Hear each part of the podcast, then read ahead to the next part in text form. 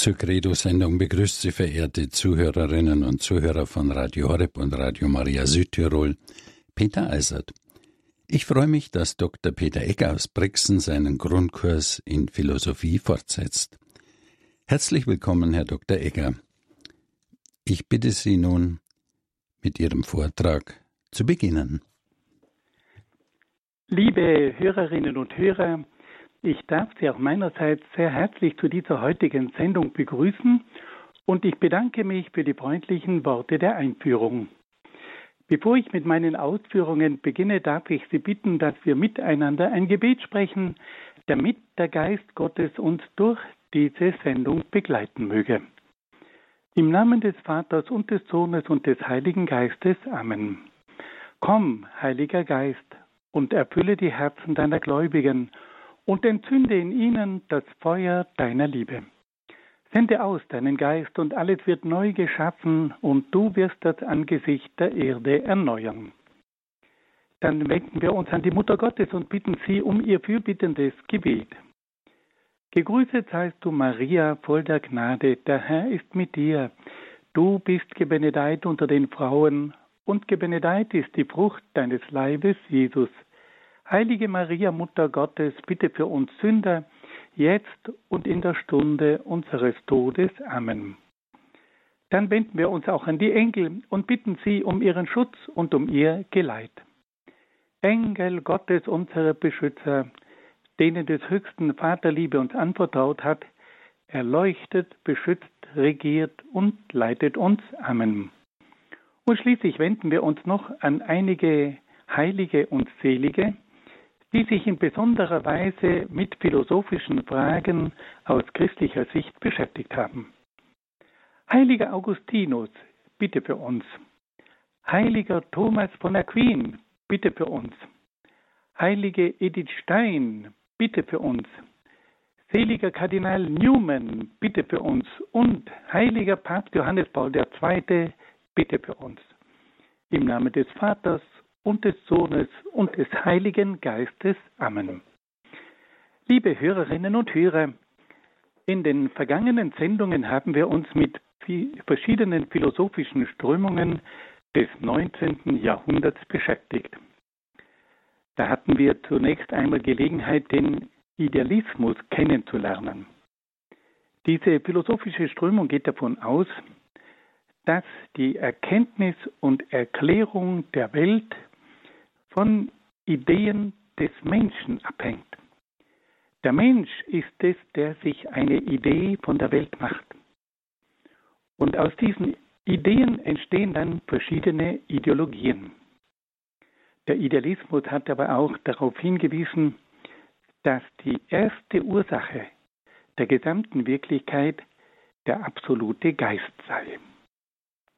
Dann haben wir eine andere philosophische Strömung kennengelernt, nämlich den Materialismus, der genau das Gegenteil vom Idealismus behauptet hat und der davon ausgeht, dass die ganze Welt aus der Materie hervorgeht.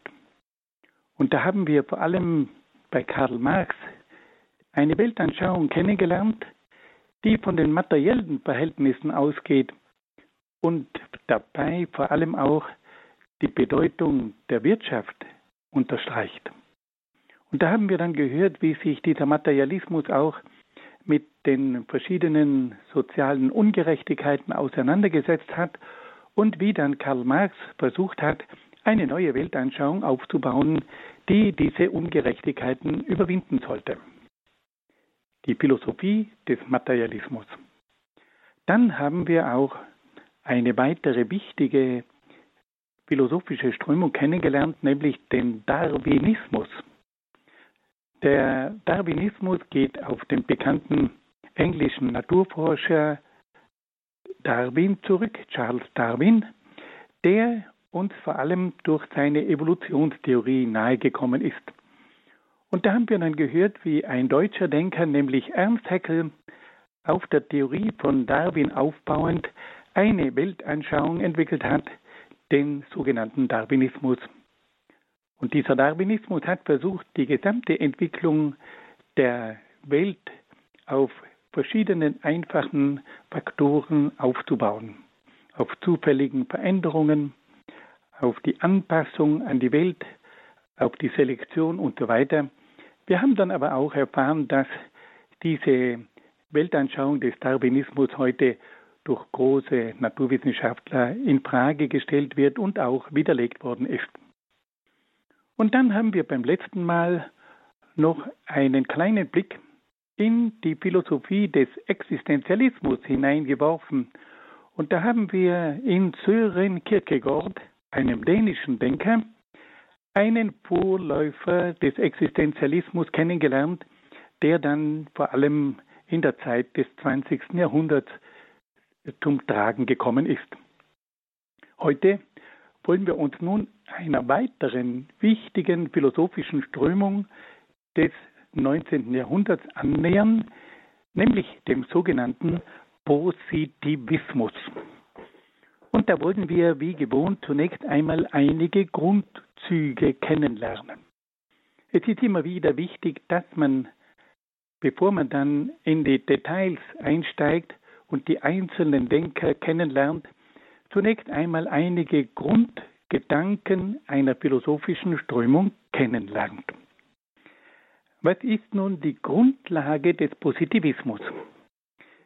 Die Grundlage des Positivismus ist die empirische Wirklichkeit, die der Mensch mit seinen Sinnen wahrnehmen kann. Der Positivismus ist also auf die empirische bzw. materielle Wirklichkeit ausgerichtet. Der Name Positivismus kommt vom lateinischen Wort positum und das könnten wir übersetzen mit dem Wort das Gesetzte, das Tatsächliche. Also der Positivismus ist eine philosophische Strömung, die sich mit dem Tatsächlichen, mit der materiellen Gegebenheit dieser Welt auseinandersetzt. Der Positivismus lehnt jede Form einer geistigen und transzendenten Wirklichkeit ab. Er beschränkt also die Wirklichkeit auf die materielle Wirklichkeit. Eine zweite Frage, die sich stellt, ist die Frage der Methode. Welche Methode verwendet der Positivismus, um die Welt zu erkennen und zu erklären? Der Positivismus bedient sich der naturwissenschaftlichen Methode. In einem gewissen Sinne könnten wir sagen, dass im Positivismus die Philosophie zur Naturwissenschaft wird und dass die Naturwissenschaft zur Philosophie wird. Wenn wir das mit anderen Worten zum Ausdruck bringen wollen, dann können wir sagen, der Positivismus sagt, die genaueste Methode, um die Welt zu erkennen, zu erklären und zu gestalten, ist die Naturwissenschaft.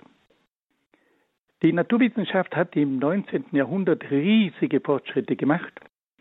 Und da haben sich dann verschiedene Denker die Frage gestellt, eigentlich ist doch die Naturwissenschaft die beste Methode, um alle Dinge zu ergründen, zu erklären. Man hat der Philosophie vorgeworfen, dass die Philosophie oft zu spekulativ sei, dass die Philosophie oft alle möglichen Theorien entwickelt, aber dass nur die Naturwissenschaft imstande ist, die Welt wirklich zu erfassen und zu erklären. Und deswegen bedeutet der Positivismus eine Annäherung an die Naturwissenschaft. Und wir können sehen, dass im Rahmen des Positivismus die verschiedensten Vertreter hauptsächlich aus der Welt der Naturwissenschaft kommen. Also die Methode des Positivismus ist die naturwissenschaftliche Methode. Der Positivismus versucht, diese naturwissenschaftliche Methode auf möglichst alle Bereiche anzuwenden. Er versucht, die naturwissenschaftliche Methode auf die Erkenntnis anzuwenden, aber auch auf den Menschen. Und auch die Ethik wird aus einer naturwissenschaftlichen Perspektive betrachtet. Und schließlich versucht man dann, die Naturwissenschaft auch auf die Gesellschaft anzuwenden. Die Naturwissenschaft wird also jetzt zur neuen Methode, die man auf alle Bereiche anwendet, auf die Erkenntnis, auf den Menschen, auf die Ethik und auch auf die Gesellschaft. Eine dritte Grundfrage betrifft dann das Ziel des Positivismus. Was will eigentlich der Positivismus mit Hilfe seiner Philosophie erreichen? Das Ziel des Positivismus ist zunächst die Erkenntnis der empirischen Wirklichkeit. Der Positivismus strebt dann aber auch nach der Beherrschung der empirischen Wirklichkeit. Der Positivismus strebt nach der Beherrschung und Nutzung der Natur. Wir sehen also, dass hier dieses naturwissenschaftliche Denken dazu führt, dass der Mensch zunächst einmal die Welt erkennt, aber dass er dann auch die Welt beherrscht und dass er schließlich auch die verschiedenen Vorgänge in der Natur durch wissenschaftliche Methoden planen kann. Wir sehen also, dass hier ein wissenschaftliches Denken, aber gleichzeitig auch ein technisches Denken zu spüren ist. Der Positivismus strebt also nach der Beherrschung und Nutzung der Natur. Er möchte dann aber auch die gesellschaftliche Entwicklung planen und steuern können. Wir sehen also, dass wir es hier mit einer sehr modernen Philosophie zu tun haben, die sich der Naturwissenschaft bedient, um alle Bereiche zu erfassen, zu erklären, zu beherrschen und zu planen. Dann gibt es in der Philosophie des Positivismus noch eine ganz wichtige Komponente, nämlich die Evolutionstheorie. Der Positivismus wird auch von der Evolutionstheorie bestimmt. Für den Positivismus befinden sich alle Bereiche in einer ständigen Entwicklung. Die Natur, der Mensch, die Gesellschaft, die Wissenschaft, die Geschichte sind in einem ständigen Entwicklungsprozess begriffen. Dieser Entwicklungsprozess führt nach Meinung des Positivismus zu einer ständigen Höherentwicklung und zu einem ständigen Fortschritt.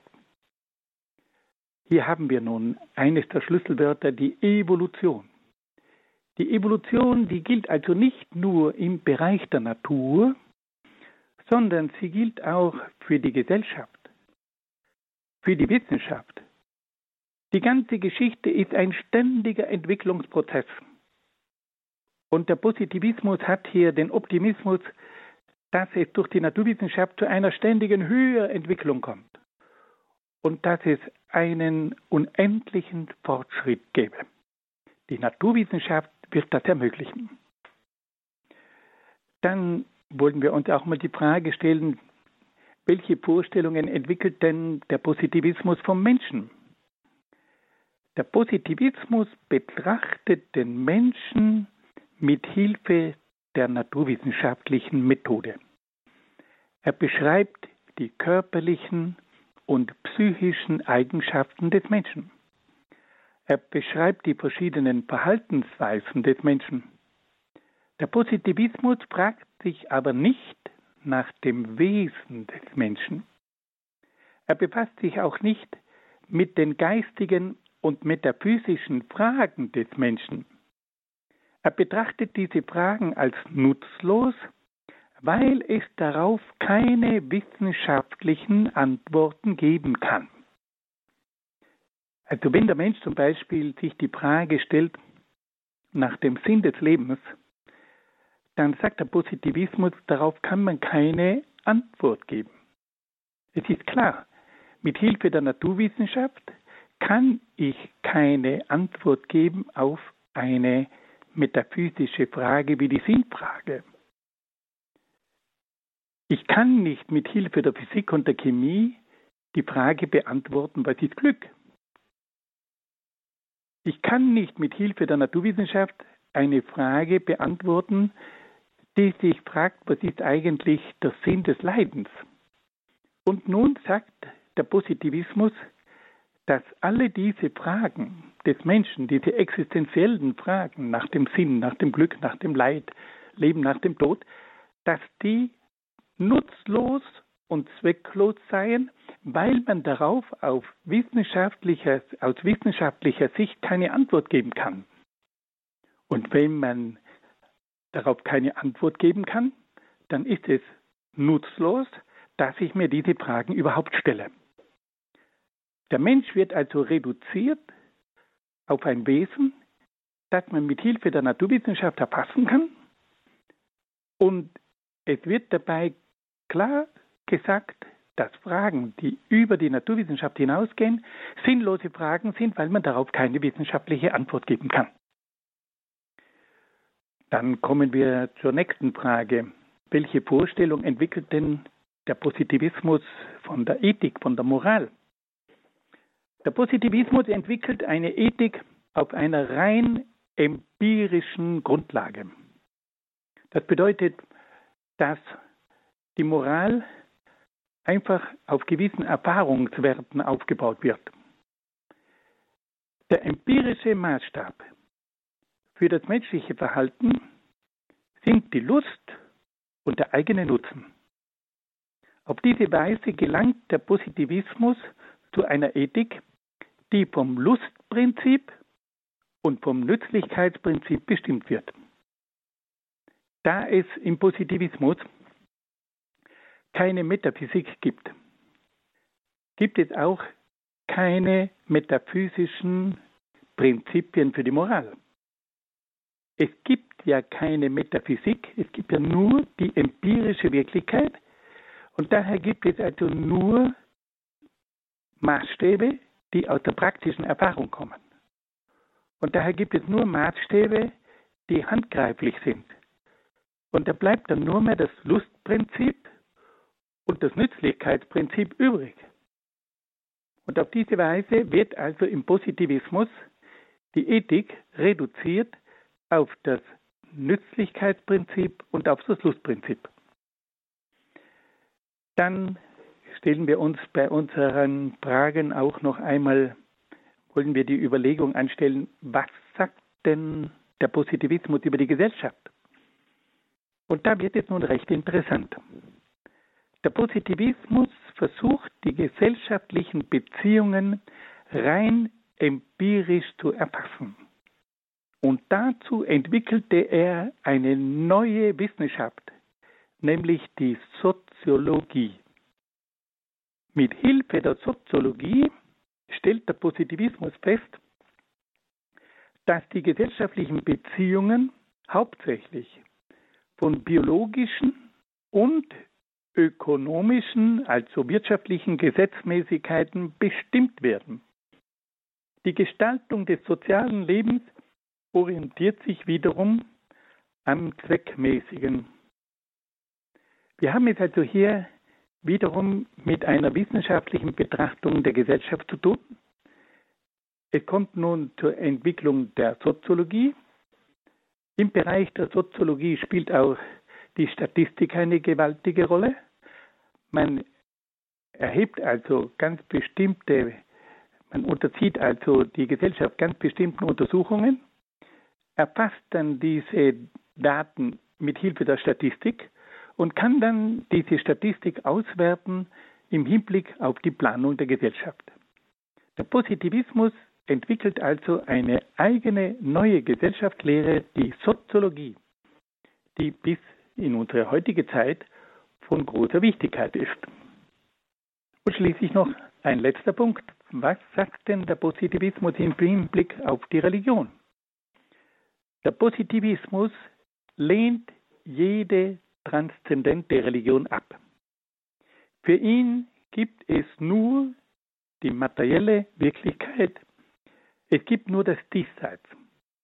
Das bedeutet aber, dass es kein Jenseits gibt. Die Religion wird als ein frühes Entwicklungsstadium der Menschheit bezeichnet. Am Anfang, wo es noch keine Wissenschaft gegeben hat, da haben die Menschen eben mit Hilfe der Religion die Welt erklärt. Da gab es für sie verschiedene Götter. Und diese Götter, die haben die Welt mit ihren, auf ihre Weise geprägt und auch gelenkt. Also die Erklärung war eine religiöse Erklärung, aber das war gewissermaßen ein infantiles Stadium der Menschheit. Später ist dann die Wissenschaft gekommen, die Philosophie gekommen und die Wissenschaft gekommen und die haben dann die Welt mit Hilfe der Vernunft und mit Hilfe der Wissenschaft erklärt. Und da braucht man dann keine Religion mehr. Der Positivismus bezeichnet die Religion auch als eine psychologische Projektion des Menschen. Der Mensch braucht zur Befriedigung seiner inneren Wünsche und Sehnsüchte die Religion. Aber wir müssen diesen Menschen darauf hinweisen, dass die Religion seine tieferen Bedürfnisse nicht befriedigen kann. Und deswegen ist es notwendig, dass wir an die Stelle der Gottesverehrung die Menschheitsreligion tritt und dass wir nicht eine Religion für das Jenseits entwickeln, sondern eine Religion für das Diesseits. Der Positivismus leugnet also jede Art von transzendenter Religion und sagt, die Religion ist nur ein infantiles Stadium in der Menschheitsgeschichte gewesen. Wir haben jetzt die Naturwissenschaft, mit deren Hilfe wir die Welt erklären können. Wir brauchen keine Götter mehr. Und wir brauchen auch nicht ein jenseitiges Paradies. Dieses Paradies können wir uns mit Hilfe der Naturwissenschaft hier in dieser Welt aufbauen. Fassen wir das noch einmal ganz kurz zusammen. Wir haben also jetzt gehört, dass der Positivismus zunächst folgende Grundlage hat. Der Positivismus sagt, die Grundlage von allen Dingen ist die empirische Wirklichkeit, die der Mensch mit seinen Sinnen wahrnehmen kann. Zweiter Punkt. Die Methode des Positivismus ist die Naturwissenschaft. Mit Hilfe der Naturwissenschaft können wir alle Bereiche erkennen und erklären und planen.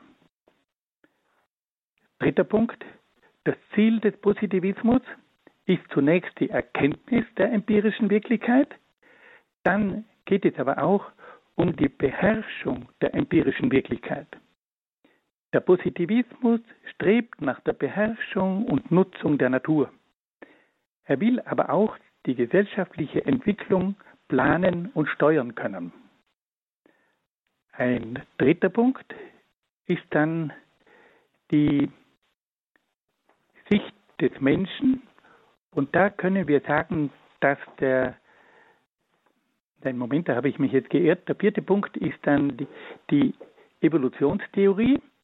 Der Positivismus sagt also, dass sämtliche Bereiche einer ständigen Entwicklung unterworfen sind.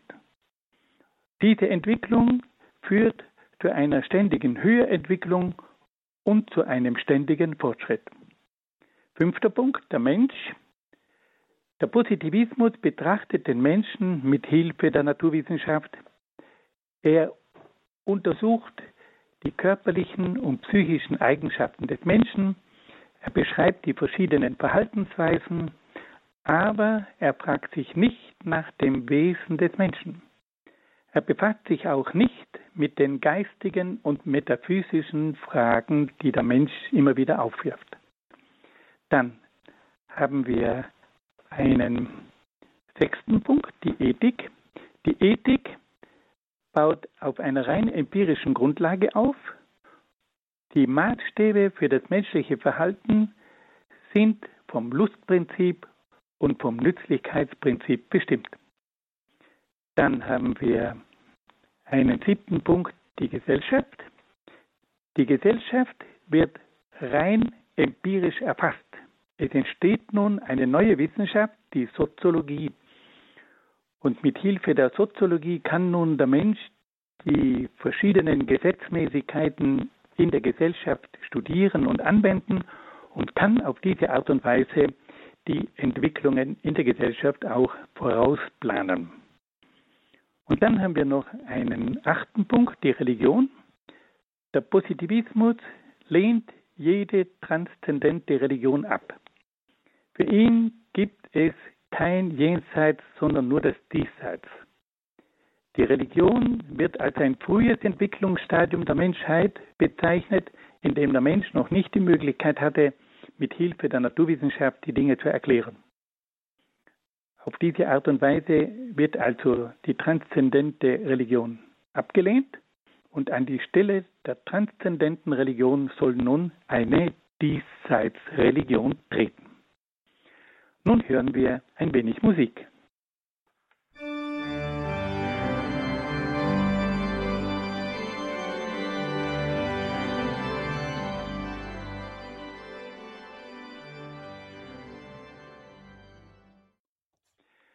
Liebe Hörerinnen und Hörer, wir wollen uns nun dem ersten Vertreter des Positivismus zuwenden, nämlich dem französischen Philosophen Auguste Comte.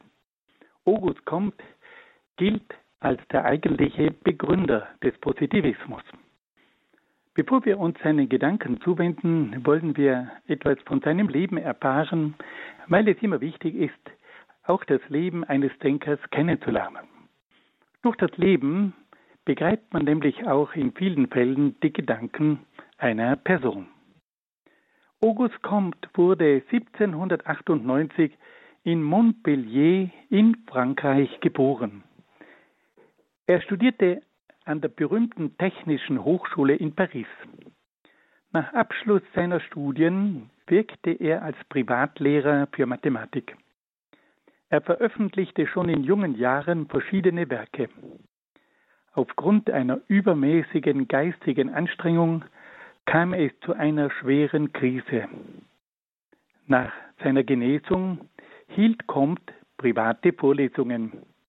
Später erhielt er dann eine Berufung als Professor an der Technischen Hochschule in Paris. Aus weltanschaulichen Gründen verlor jedoch Comte seine Stelle. Comte geriet in große Not und war auf die Unterstützung guter Freunde angewiesen. In späteren Jahren begegnete Comte Clotilde von Vaux, die ihn zur Entdeckung des Herzens führte. Comte wurde darauf zum Begründer einer neuen, rein diesseitigen Religion, die er die Menschheitsreligion nannte. Comte starb 1857 in Paris. Wir sehen also, dass wir es hier mit einem Techniker zu tun haben, mit einem Professor, der an der berühmten Technischen Hochschule in Paris gelehrt hat und der dann aufgrund seines naturwissenschaftlichen und technischen Denkens eine neue Philosophie entwickelt hat, den Positivismus. Und da wollen wir jetzt ein bisschen einsteigen, um diese Gedanken von August Comte näher kennenzulernen. August Comte geht davon aus, dass die Erkenntnis des Menschen nur die empirischen Phänomene, also die empirischen Erscheinungen erfassen kann. Es gibt für ihn daher nur die sinnlich wahrnehmbaren Erscheinungen. Er beschränkt die Philosophie ausschließlich auf die empirischen Gegebenheiten. Und er nennt das empirisch Gegebene das Positive, das Tatsächliche. Und auf diese Art und Weise können wir nun gleich zu Beginn noch einmal wiederholen, diese neue Philosophie beschränkt sich auf das Tatsächliche, auf das Gegebene, auf das Positive. Wir haben es hier mit einer naturwissenschaftlichen Sicht der Dinge zu tun. Comte lehnt jede Form des Idealismus ab.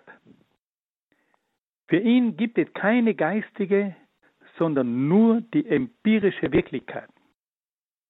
Comte lehnt aber auch jede Form der Metaphysik strikt ab. Für ihn gibt es also nur die Welt der Physik und nicht die Welt, die jenseits der Physik liegt, die Metaphysik. Und er lehrt, dass die menschliche Erkenntnis nicht imstande sei, über die sinnlichen Wahrnehmungen hinauszugehen. Und daher sei auch jede metaphysische Frage von vornherein sinnlos.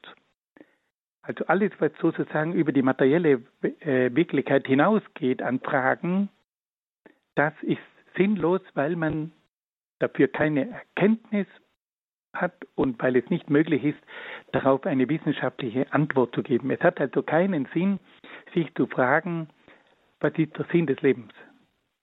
Was ist Glück?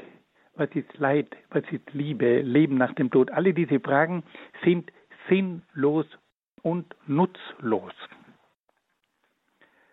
Dann versucht nun kommt auch einmal zu präzisieren, was ist denn eigentlich Wissenschaft? Er verwendet ständig die Wissenschaft und versucht jetzt selber einmal zu sagen, was Wissenschaft ist und was Wissenschaft kann.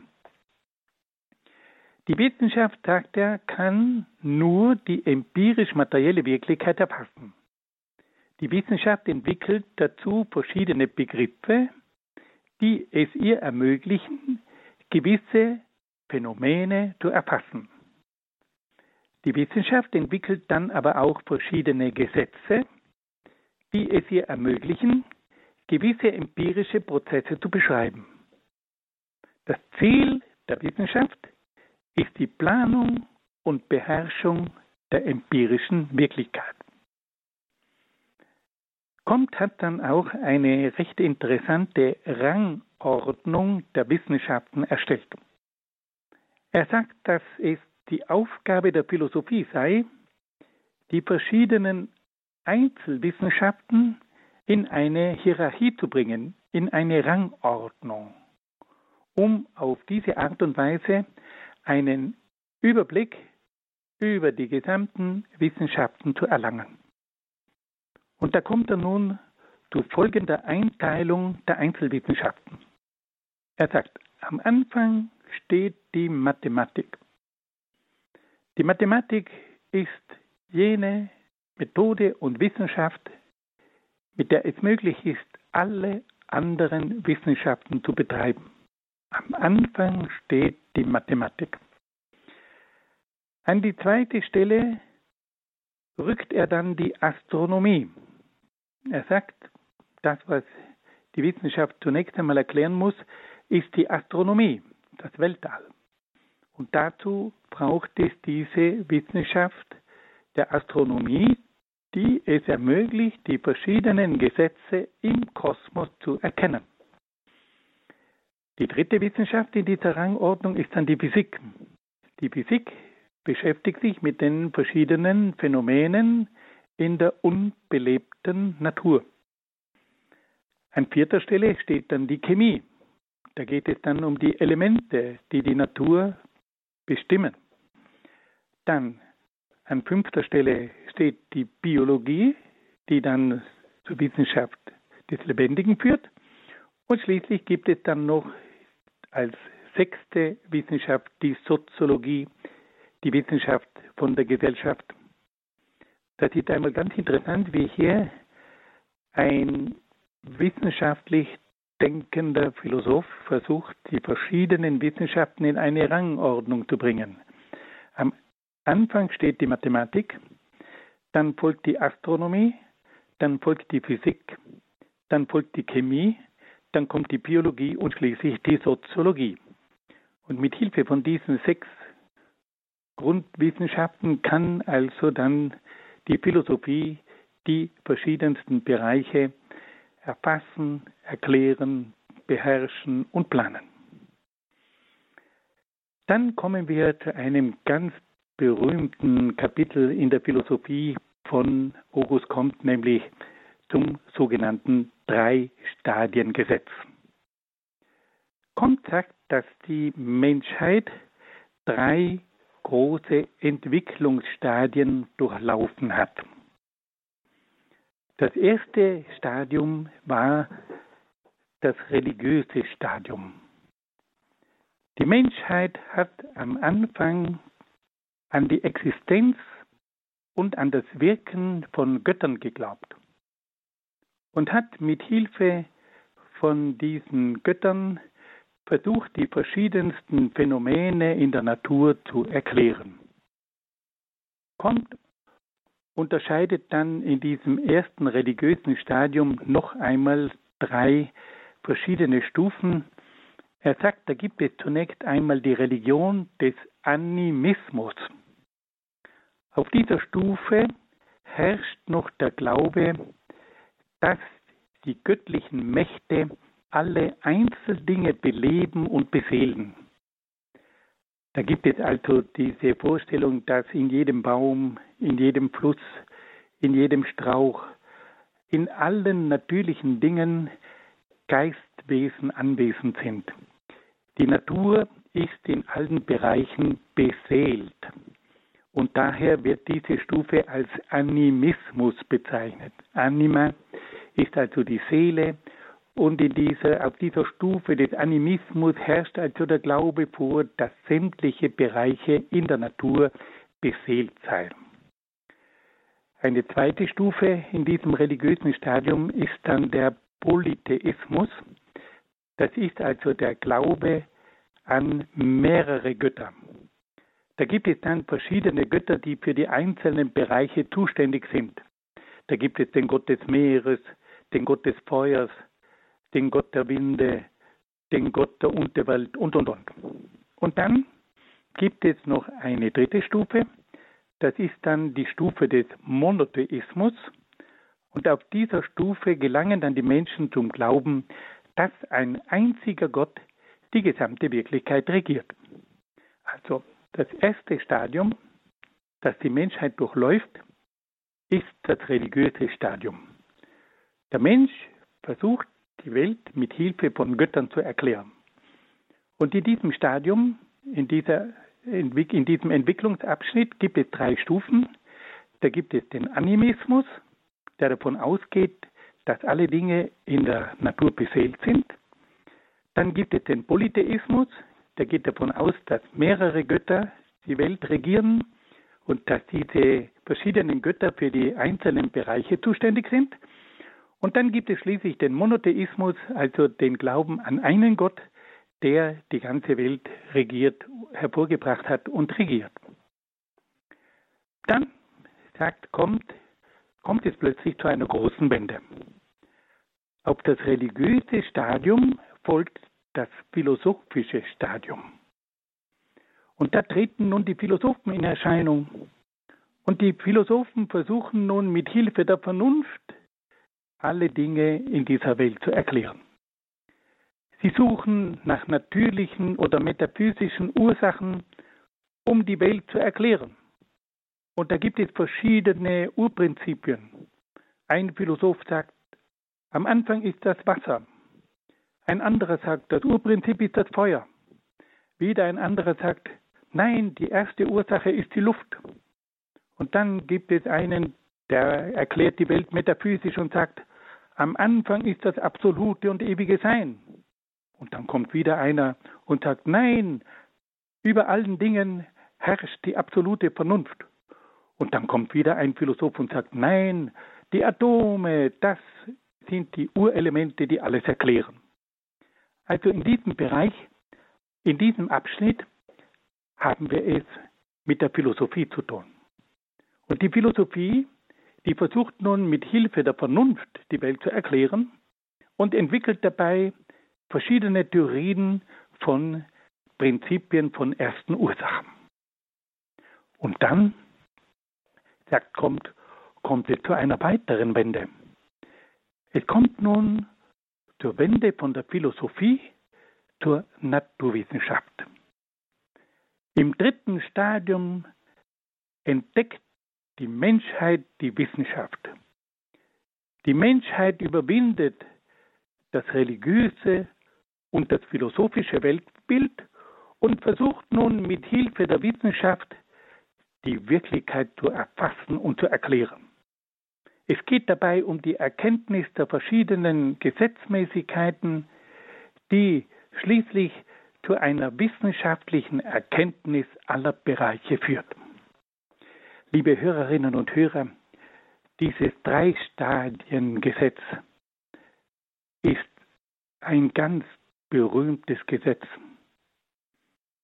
Kommt, versucht also hier eine Lehre zu entwickeln über die Entwicklung der Menschheit und sagt, die Menschheit hat drei große Stadien durchlaufen. Da war zunächst einmal das religiöse Stadium, in dem man versucht hat, die Welt mit Hilfe der Götter zu erklären. Dann sagt er, gibt es ein zweites Stadium, das ist das philosophische Stadium. Und in diesem Stadium hat man versucht, mit Hilfe der Vernunft verschiedene natürliche oder metaphysische Ursachen zu entdecken, die dazu helfen sollten, die Welt zu erklären. Und dann, sagt kommt, gibt es ein drittes Stadium.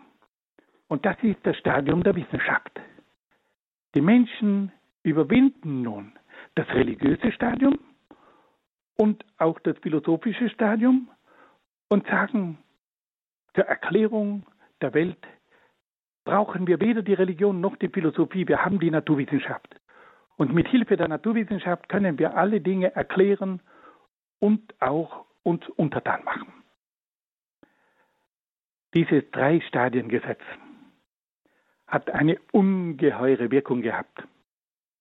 Man hat im 19. Jahrhundert dieses Drei-Stadien-Gesetz immer wieder herangezogen um den Menschen klarzumachen, dass die Religion eine überholte Weltanschauung sei und dass auch die Spekulationen der Philosophie nicht ausreichen, um die Welt zu erklären, dass jetzt das Zeitalter der Naturwissenschaft gekommen sei und dass man sich deswegen zur Naturwissenschaft bekennen müsse. Liebe Freunde, dieses Drei-Stadien-Gesetz hat vor allem in den gebildeten Kreisen dazu geführt, dass die Religion plötzlich als ein infantiles, als ein kindisches Stadium der Menschheit betrachtet wurde. Die Religion, das ist etwas Überholtes. Das brauchen wir heute nicht mehr. Wir brauchen nicht mehr die Erklärung der Religion, wir haben ja die Naturwissenschaft. Und auch die Philosophie mit ihren vielen Spekulationen, das ist überholt. Der moderne Mensch, der braucht die Naturwissenschaft. Mit Hilfe der Naturwissenschaft kann er alles erklären. Und alles, was vorher war, ist überholt. Und dieses Drei-Stadien-Gesetz, das kriegt man auch heute immer wieder zu hören. Wenn heute jemand sagt, ich bin religiös, dann heißt es, oh, Sie haben eine überholte Weltanschauung. Sie sind ja noch in der Religion verhaftet. Wir haben ja die Naturwissenschaft, die kann alles erklären. Und damit wird man oft auch in Verlegenheit gebracht. Wir können dazu nur ganz kurz Folgendes sagen. Inzwischen haben wir große Naturwissenschaftler, die uns sagen, dass man die Religion offensichtlich doch braucht. Da gibt es einen Max Planck, da gibt es einen Albert Einstein. Da gibt es einen Werner Heisenberg. Da gibt es einen John Eccles. Da gibt es einen Francis Collins, den größten Genetiker unserer Zeit, die längst erkannt haben, dass es offensichtlich doch eine transzendente Ursache braucht.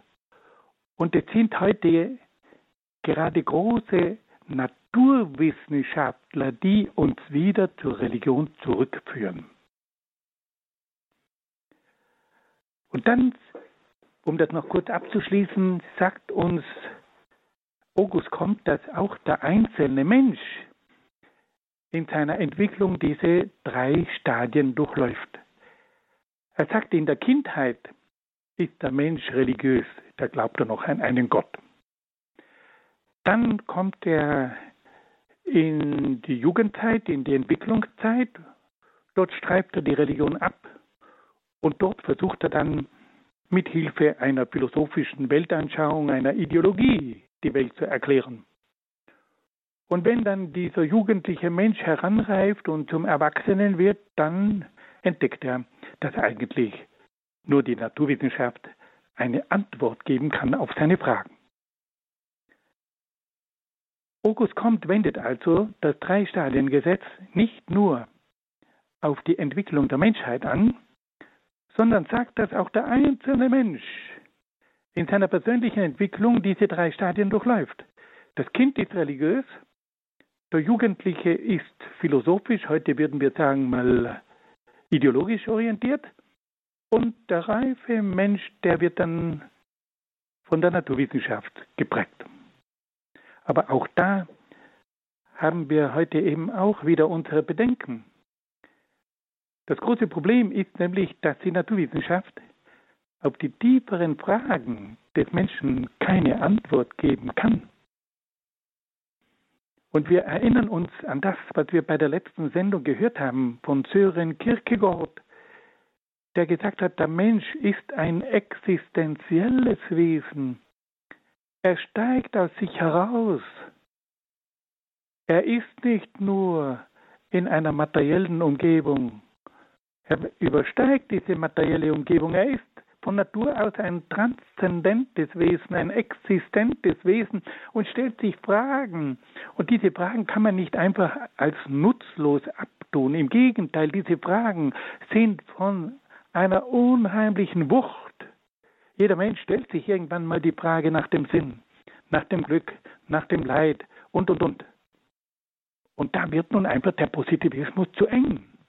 Und wir erleben das heute dass immer wieder Menschen auch in die Esoterik auswandern und in verschiedene Religionen, weil sie einfach spüren, dass sie mit Hilfe der Naturwissenschaft nicht alle Probleme lösen können. Also das sind ganz interessante Überlegungen. Fassen wir das noch einmal ganz kurz zusammen. Wir haben also jetzt gehört, dass August Comte, dieser große französische Philosoph, der Begründer des Positivismus war. Er selber war Professor an der Technischen Hochschule in Paris. Und er hat dann zunächst einige Grundsätze aufgestellt. Er sagt, dass die Erkenntnis des Menschen sich nur mit den empirischen Phänomenen befassen kann, also mit der materiellen Wirklichkeit. Der zweite, er sagt, die Wissenschaft hat die Aufgabe, diese Phänomene zu erkennen. Der Mensch entwickelt zunächst ganz bestimmte Begriffe, dann entwickelt er Gesetzmäßigkeiten und schließlich Theorien, die es ihm ermöglicht, die Wissenschaft zu erfassen. Dann hat August Comte auch eine Rangordnung der Wissenschaften erstellt. Er hat gesagt, am Anfang steht die Mathematik, dann folgt die Astronomie, dann die Physik, die Chemie, die Biologie und die Soziologie. Und dann haben wir auch noch das berühmte Drei-Stadien-Gesetz vorgestellt, August Comte sagt, dass also die Menschheit im Laufe ihrer Entwicklung drei Stadien durchlaufen hat. Erstens das religiöse Stadium, zweitens das philosophische Stadium und drittens das wissenschaftliche Stadium. Und diese drei Stadien durchläuft auch der einzelne Mensch in seiner Entwicklung. Als Kind ist er religiös, als Jugendlicher interessiert er sich für weltanschauliche Fragen und als Erwachsener sagt er dann, das Eigentliche sagt mir die Naturwissenschaft. Nun hören wir wieder ein wenig Musik.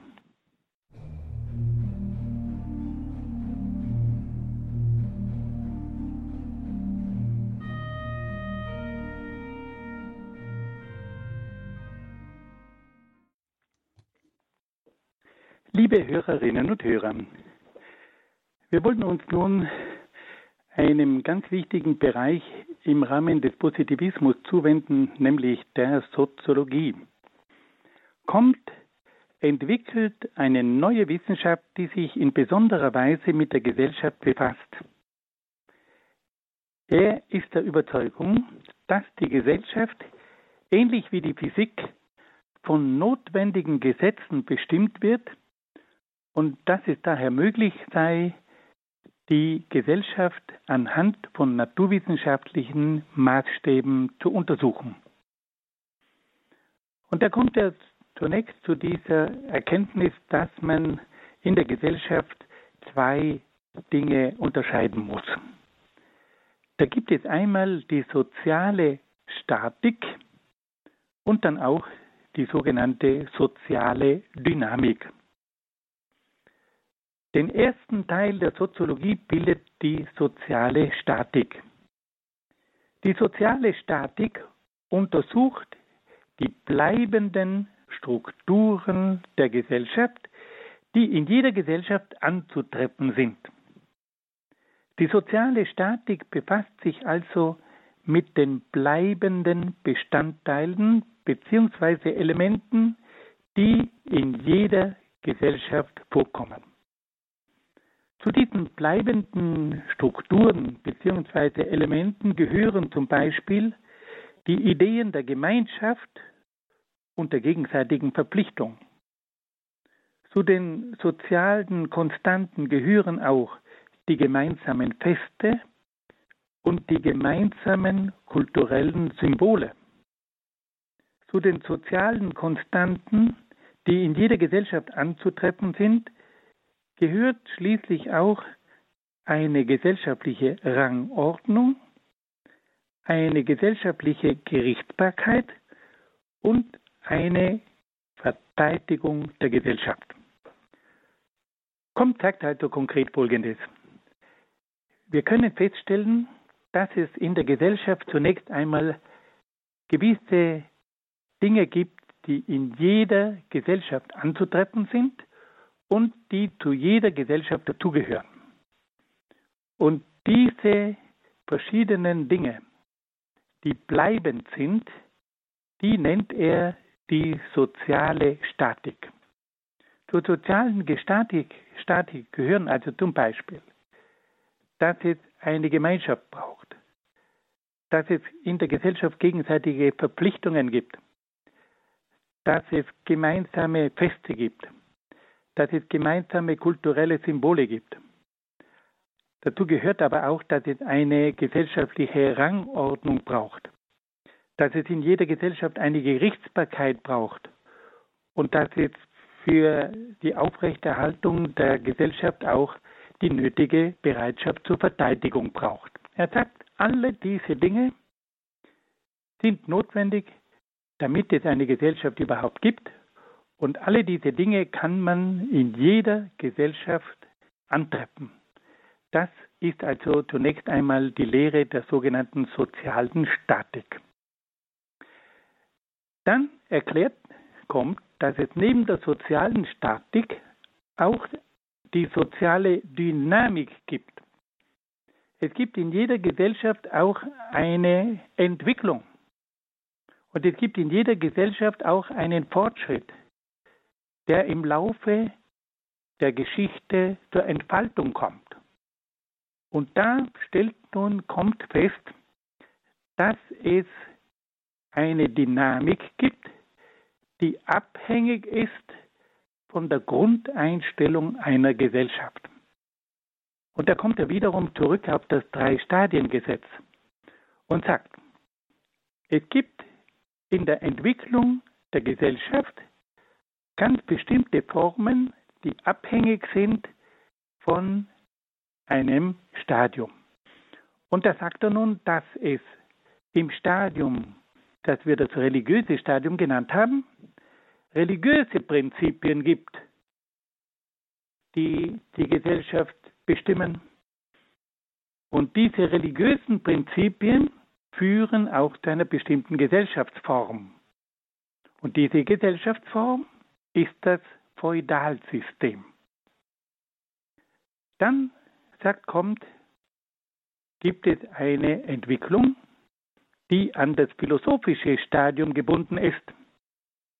Und dieses philosophische Stadium führt dann zu ganz bestimmten philosophischen Prinzipien, die die Gesellschaft bestimmen.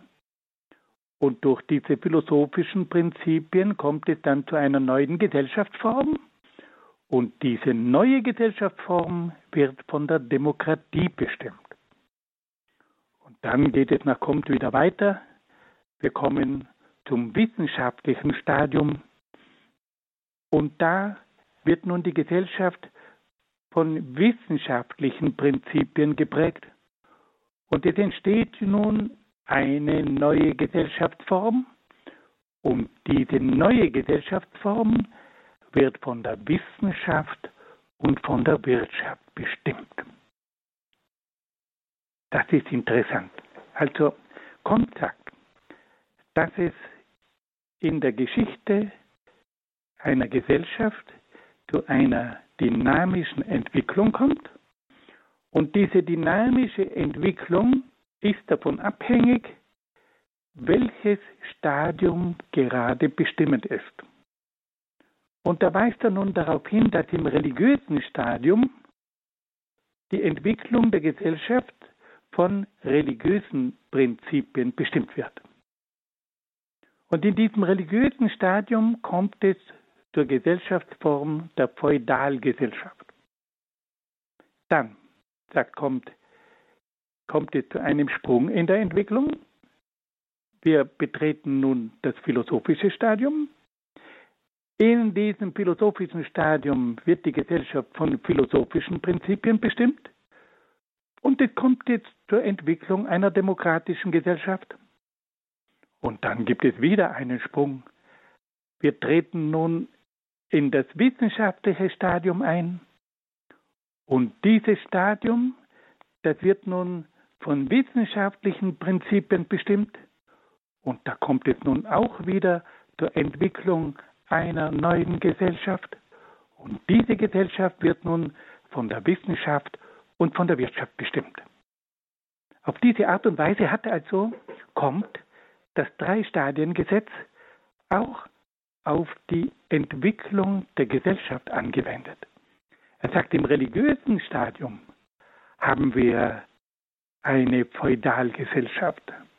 Im philosophischen Stadium haben wir eine demokratische Gesellschaft und im wissenschaftlichen Stadium haben wir eine wissenschaftlich-wirtschaftliche Gesellschaft.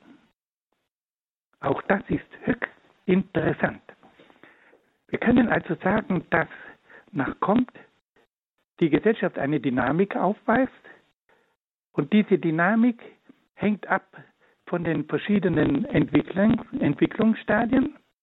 Da haben wir eine religiöse Gesellschaft, die führt zur Feudalgesellschaft. Dann haben wir eine philosophisch bestimmte Gesellschaft, die führt zur Demokratie. Und dann haben wir eine wissenschaftlich bestimmte Gesellschaft und die führt zu einer Gesellschaft, in der die Wissenschaft und die Wirtschaft dominieren. Und wir können feststellen, dass hier viele Dinge tatsächlich genau erfasst sind. Es gibt eine Gesellschaft, die von der Religion bestimmt wird. Es gibt eine Gesellschaft, die von der Philosophie bestimmt wird. Und es gibt eine Gesellschaft, die von der Wissenschaft und von der Wirtschaft bestimmt wird. Und diese verschiedenen Entwicklungen führen also zu einer dynamischen Gesellschaft, die sich immer weiterentwickelt. Fassen wir das noch einmal ganz kurz zusammen. August Comte stellt uns also eine neue Gesellschaftslehre vor, die Soziologie. Und er sagt, dass die Soziologie zunächst einmal feststellt, dass man bei der Gesellschaft zwei Dinge unterscheiden muss. Da gibt es die soziale Statik und die soziale Dynamik. Die soziale Statik studiert die bleibenden, konstanten Dinge in der Gesellschaft und die soziale Dynamik studiert die verschiedenen Entwicklungen in der Gesellschaft.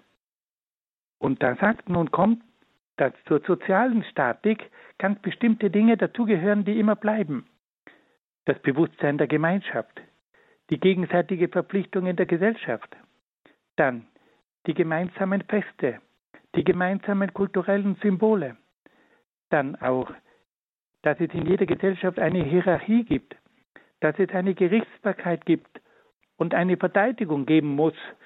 Das sind konstante Faktoren, die in jeder Gesellschaft anzutreffen sind. Und dann, sagt er, gibt es die soziale Dynamik. Und diese soziale Dynamik, diese soziale Entwicklung hängt davon ab, in welchem Stadium sich die Gesellschaft befindet. Wenn sich eine Gesellschaft im religiösen Stadium befindet, dann entwickelt sich eine Gesellschaft, die wir mit dem Namen Feudalsystem bezeichnen. Im Stadium der Philosophie kommt es zu einer Gesellschaft, die von philosophischen Prinzipien bestimmt wird und da entwickelt sich die Demokratie. Und im wissenschaftlichen Stadium, da wird die Gesellschaft von der Wissenschaft geprägt und es kommt zur Entwicklung einer wissenschaftlichen und wirtschaftlichen Gesellschaft. Liebe Hörerinnen und Hörer, Sie sehen, also dieser kommt, der hat hier unglaubliche Dinge aufgeworfen und eine Philosophie entwickelt, die auf ganz neuen Grundlagen beruht.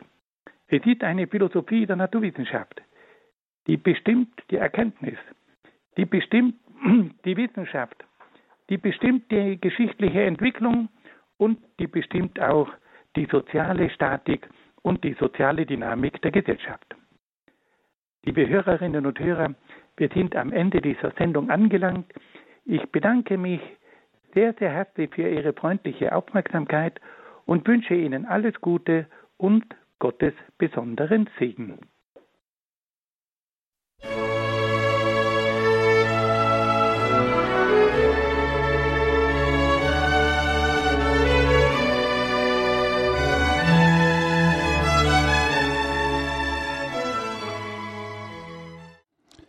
Ein herzliches Dankeschön, Herrn Dr. Egger, für Ihr Referat über den Positivismus. Liebe Zuhörer, wenn Sie die Sendung nochmals anhören oder verschenken wollen, so können Sie sich gerne an unseren CD-Dienst wenden. Diesen erreichen Sie am Werktag unter folgender Telefonnummer 08 328 921 120. Ich wiederhole die Telefonnummer 08 328 921 120. Auch im Internet haben Sie die Möglichkeit, die Sendung nochmals anzuhören. Außerdem können Sie diese als Podcast herunterladen. Unsere Adresse www.horeb.org